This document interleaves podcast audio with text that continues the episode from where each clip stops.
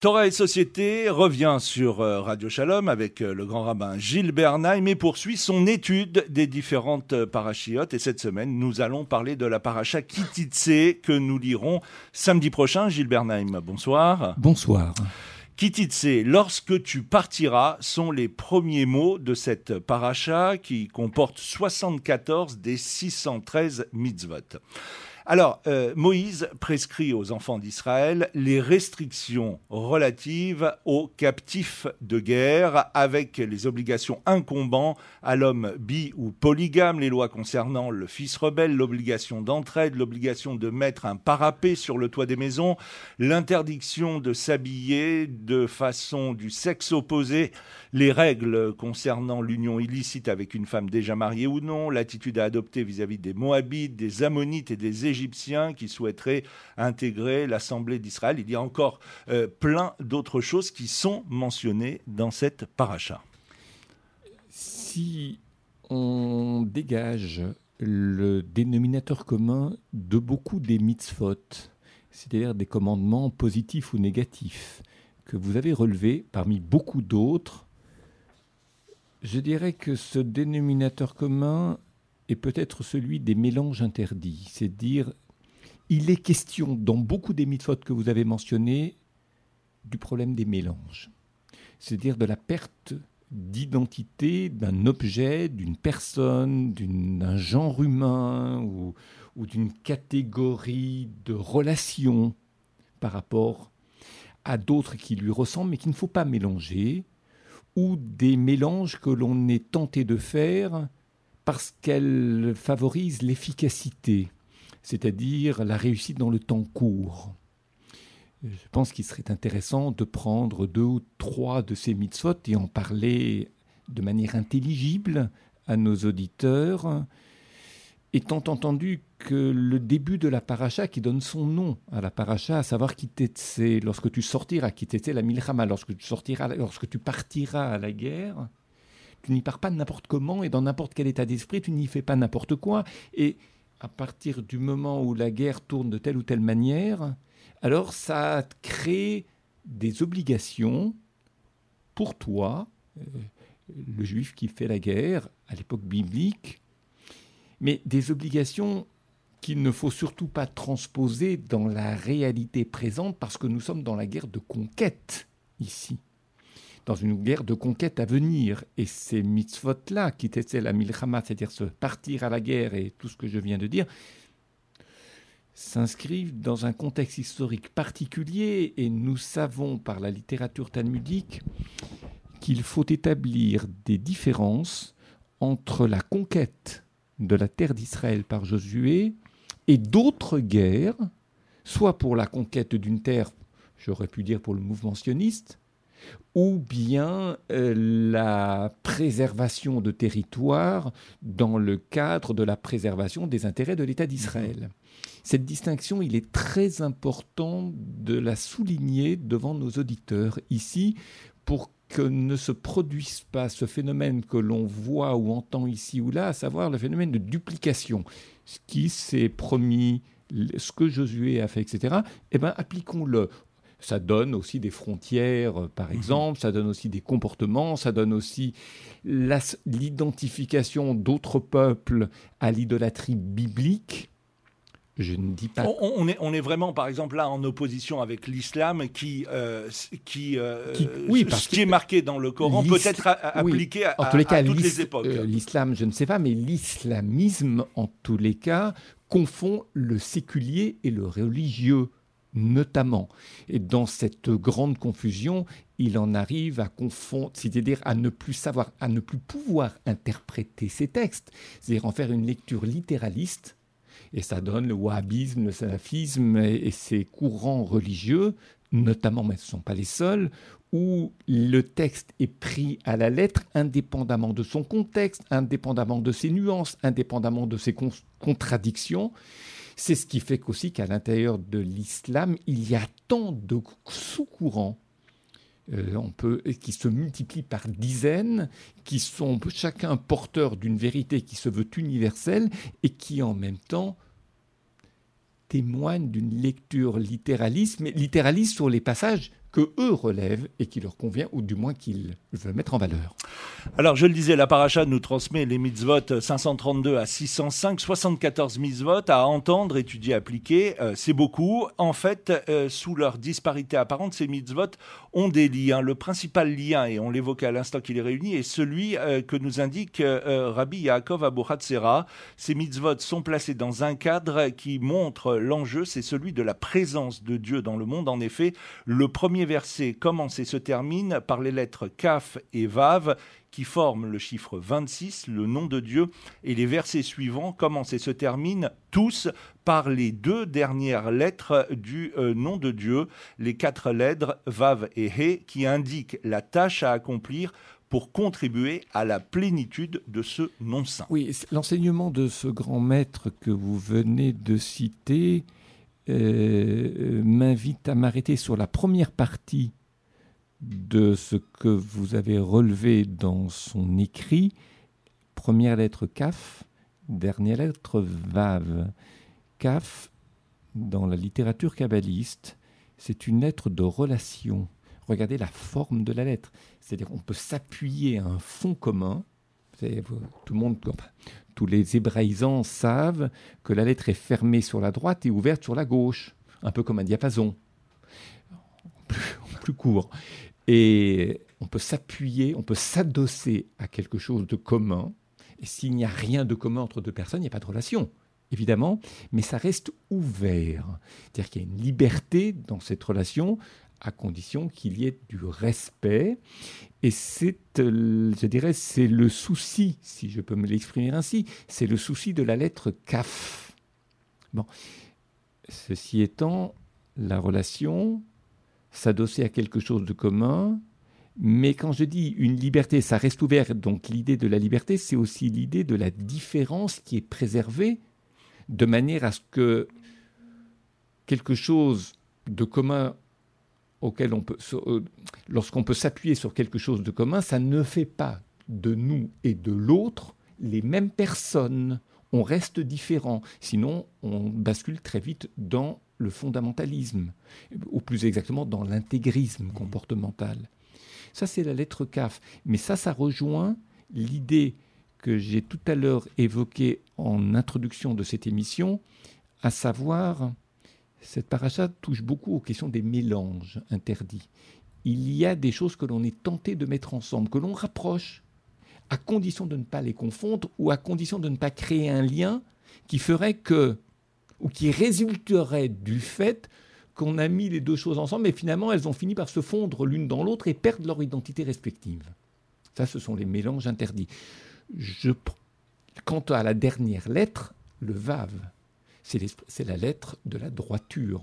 Droit comme un i, comme on dit. Alors, droit comme un vav, dirait-on en hébreu, c'est la lettre de la droiture, c'est-à-dire qu'il n'y a de relation telle que nous l'avons exposée à l'instant qu'à condition qu'il y ait un principe qui gouverne la relation, qui est celui de la droiture. Lorsqu'on se rapproche de quelqu'un, on reste droit. Droit, ça veut dire quoi? Ça veut dire qu'on respecte l'identité de l'autre, on ne cherche pas à la manipuler, on ne cherche pas à récupérer l'autre à des fins qui, favorisent notre réussite au détriment de l'autre. Ça, c'est ce que j'appelle, c'est ce que les kabbalistes appellent la droiture évoquée par la forme de la lettre vave. Ceci étant dit, on peut, dans les minutes qui viennent, donner l'un ou l'autre exemple de ces mélanges interdits, en rappelant ce qu'ils peuvent suggérer comme mode de pensée avec leur application comportementale. Alors, on va marquer une pause. On se retrouve euh, dans un instant dans cette émission Torah et Société, la paracha euh, Kititse. Euh, c'est tout de suite.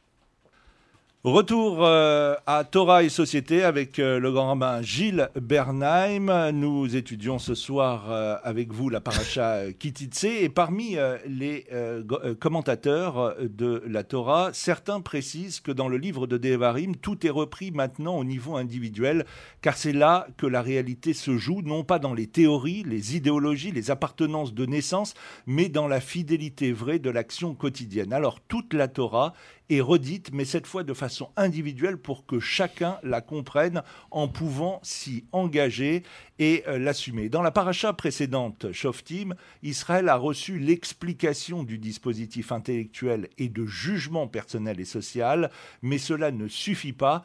Il faut agir et c'est le sens de la paracha Kititse.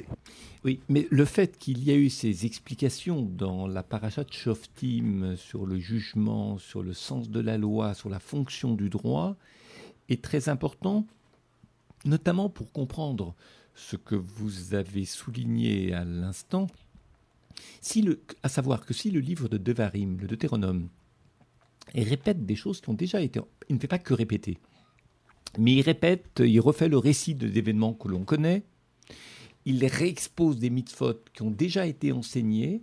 Or pourquoi? Israël n'est pas sourd.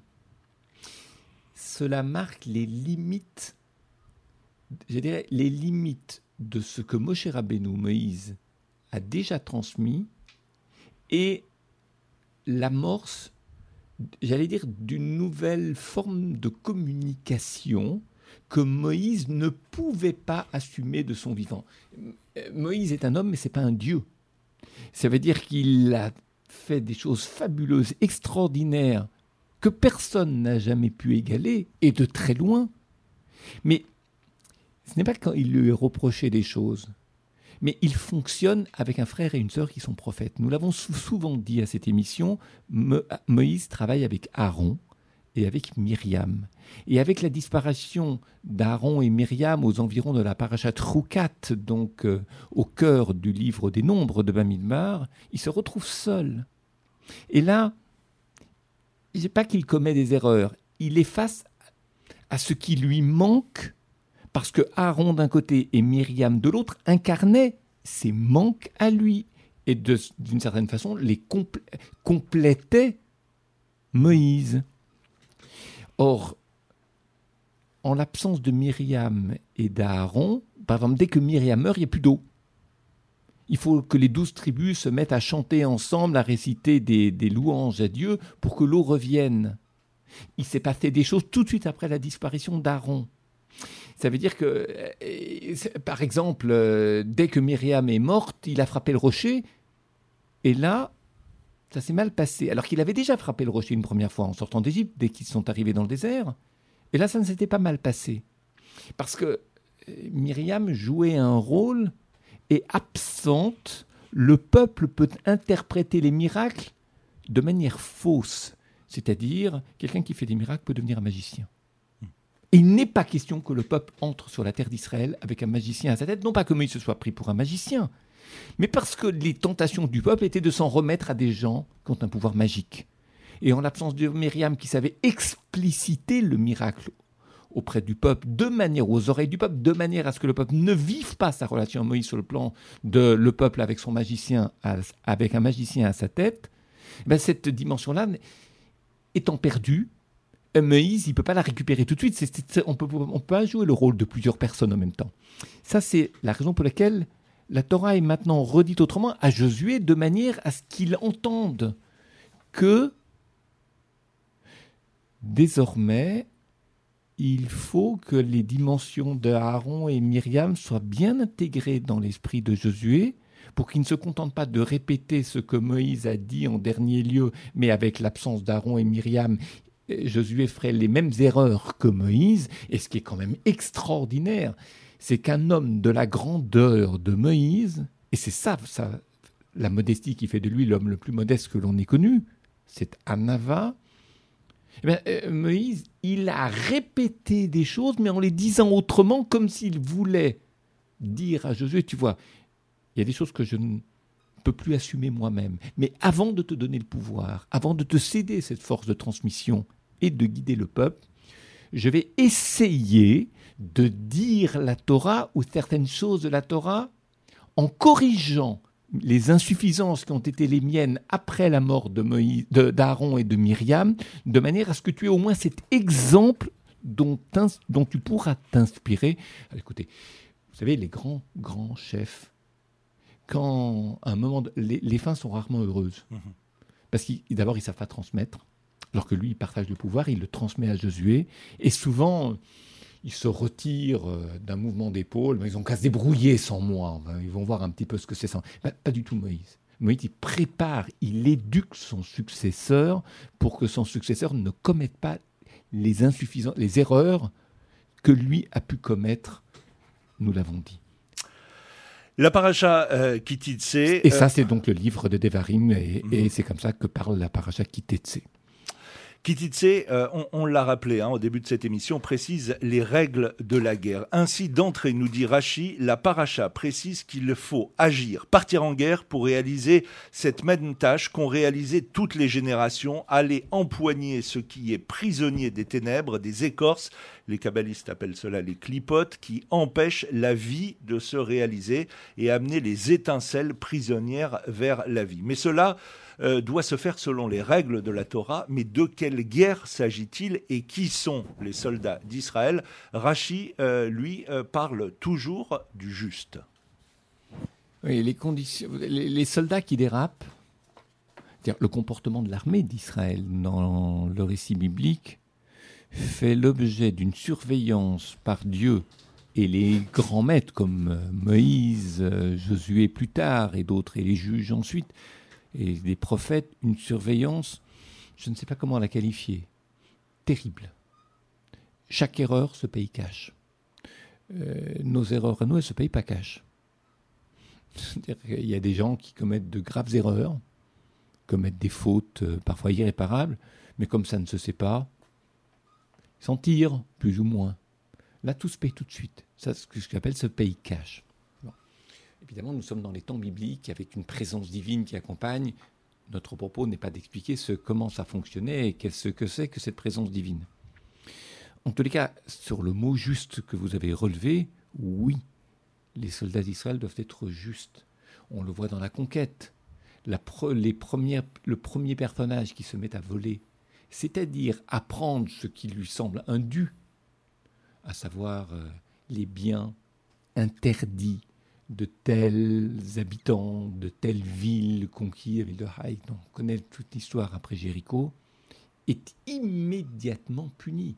Mais c'est une punition qui ne touche pas que la personne. Le peuple ne gagne plus. C'est-à-dire qu'on a l'impression qu'il tourne en rond, qu'il ne peut plus avancer du fait qu'il y a un peu de gangrène en son sein. C'est une armée qui est juste, mais qui est, je dirais, où tout le monde est responsable de tout le monde. Voilà.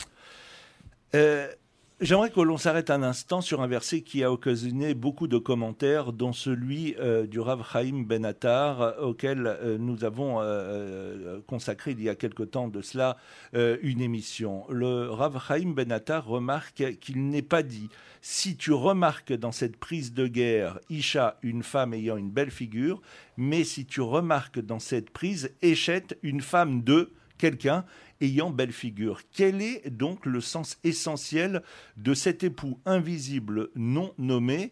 Un verset, nous dit euh, le Rav Chaim Benatar, qui concerne en fait les conversions. Oui, parce qu'il y a dans ce commentaire du Rav Chaim, Benatar quelque chose de très profond et en même temps très subtil. Dire à la guerre qu'on que l'on rencontre une femme euh, ou que l'on fait prisonnier une femme qui est très jolie et qu'on a envie de l'épouser, euh, pardon, c'est pas très spirituel comme enseignement de la Torah. Et on ne voit pas pourquoi la Torah en fait toute une affaire sur des versets, des commentaires et des expressions talmudiques pour le commenter, etc. En fait, vous savez, tourner la tête dans la rue et voir une jolie femme, c'est banal. Tourner la tête dans la rue et voir une femme qui a une vraie beauté, c'était beaucoup moins. Et c'est quoi la vraie beauté? Une femme est belle, et c'est pas simplement un problème de critères physiques. Euh, c'est pas du, du mannequinat. Mannequinat, pardon. C'est pas du mannequinat ici dont il s'agit. Une femme est belle à partir du moment où il y a de l'amour en elle, c'est-à-dire où elle est aimée, où elle peut donner de l'amour. Le vrai problème qui se pose, et c'est ce qui est soulevé ici par Raïm, Raïm Benatar, c'est qu'une femme peut être belle, parce qu'elle est aimée par quelqu'un qui la rend belle. Et quand vous voyez une femme comme ça, vous pouvez avoir envie de bénéficier de cette beauté pour votre profit, Mais le problème, c'est que si vous la coupez de sa source, c'est-à-dire de ce qui la rend belle, quels que soient vos efforts, eh ben, elle ne sera plus belle parce que la source tarit. Et elle se tarit parce qu'elle avait un homme, par exemple, ou des parents, ou un homme qui l'aimait et qui la rendait belle. Donc on ne peut pas faire non plus n'importe quoi. Et c'est ce qu'enseigne Rachaim. Ce n'est pas une règle comme ça, on voit une jolie femme, on va la convertir, et elle deviendra notre femme, et puis c'est une obligation, et puis on a des devoirs à son égard. Ça ne démarre pas de manière aussi abrupte ce sont aussi les limites de l'emprise que l'on peut, avoir ici sur une prisonnière de guerre, ou plus exactement les conditions requises qui font que toute prisonnière de guerre ne s'inscrit pas dans cette apparente euh, conversion, obligation, règles qui, sont qui est énoncée dans, ou règles qui sont énoncées au début de cette paracha. J'aimerais euh, qu'on dise un mot pour finir cette émission sur euh, le Bet Midrash euh, Lenachim, cette maison d'études juives au féminin, avec deux rendez-vous pour le mois de septembre qui arrivent à grands pas. Oui, deux rendez-vous qui se suivent mais qui n'en forment qu'un en réalité dans leur motivation. Le dimanche 10 septembre ainsi que le mardi 12 septembre ont lieu des journées d'études consacré à la préparation aux fêtes de Tishri. Et le Bet, Midrash Nashim qui est réservé aux femmes toute l'année, étude intensive de Torah. Mais lorsqu'ont lieu des séminaires comme celui-ci, ces séminaires, le dimanche comme le mardi soir, peuvent être ouverts aux hommes et aux femmes. Mais c'est exceptionnel. Ce sont des séminaires, là, c'est un séminaire de préparation en fait de ticherie. Il y en a d'autres chaque mois dans l'année, le dimanche. Et à ce moment-là, ces séminaires sont ouverts aux hommes et aux femmes. Donc ils sont mixtes. Mais hebdomadairement, les cours ne sont ouverts qu'aux femmes, Beth Midrash et Nashim, comme chacun l'entend, maison d'études juives au féminin pour les femmes. Alors le dimanche 12 septembre, séminaire de préparation, euh, dimanche 10 septembre, de 11h du matin jusqu'à 18h le soir, c'est la première partie du séminaire de préparation fait de Ticherie. 11 heures atelier d'écriture et de chassidoute avec Madame Joël Bernheim, prier avec ses propres mots, composer des prières et des vœux à la veille de l'année nouvelle. À 13h30, étude de Mishnah sur le thème de la soukha par le rabbin Yosef Torjman, la construction de la les dimensions de la une ouverture à d'autres dimensions. 15h, le rabbin Jacques Ackerman, répétition, renouvellement, loin de la routine, le ridouche pour mieux construire l'avenir, puisqu'à Rosh Hashanah, on renouvelle l'année. Donc, qu'est-ce que c'est que le nouveau par rapport à la routine, par rapport au déterminisme, par rapport à l'ancien? Et à 16h30, dernier cours, professeur Franklin Roski, Liberté et déterminisme, avec une lecture du poème liturgique Unotane Tokev, qui est une prière de, des grandes fêtes d'automne. Ensuite, le mardi 12 septembre à 14h45 et tous ces cours ont lieu dans le cadre de la synagogue de la Victoire et ça sera fléché à l'intérieur, mais l'entrée est au 17 rue Saint-Georges dans le 9e, 17 rue Saint-Georges. Il y a une après-midi et une soirée d'études, Yom Kippour au temps du roi Salomon, avec Madame Tamar Schwarz, qui est une des enseignantes de Beth Midrash Nashim, comme d'autres que j'ai mentionnées. Euh, en guise d'introduction à l'étude annuelle du livre des rois. Ensuite, à 16h30, une étude de Madame Rosine Cohen sur Simchat Torah, joie de la Torah, joie de l'étude. Et à 18h30, jusqu'à, je crois, 20h30, euh, un cours que je donne sur Rosh Hashanah, Yom HaZikaron, qui est le jour de la mémoire, souvenir de la création de l'homme, enjeu spirituel de ce travail de mémoire à partir du commentaire de Narmanide. Voilà, beaucoup de choses ont été dites. Je récapitule avec l'aimable autorisation de Pierre que je remercie. Dimanche 10 septembre, à partir de 11h jusqu'à 18h, début du séminaire de préparation aux fêtes de Ticherie. Mardi 12 septembre, de 14h45 jusqu'à 20h30, suite de ce séminaire de préparation fêtes de Ticherie. Le tout est mixte et l'entrée est au 17 rue Saint-Georges dans le 9e. Il suffira de suivre le fléchage pour trouver la bonne salle. Merci aux auditeurs et auditrices à venir. Et merci à vous, Pierre, de m'avoir accordé ce supplément de temps. Ce supplément d'âme. ce supplément d'âme. C'est la fin de cette émission. On se donne bien évidemment rendez-vous la semaine prochaine. Torah et Société, c'est la rentrée. Euh, bonne soirée à toutes et à tous.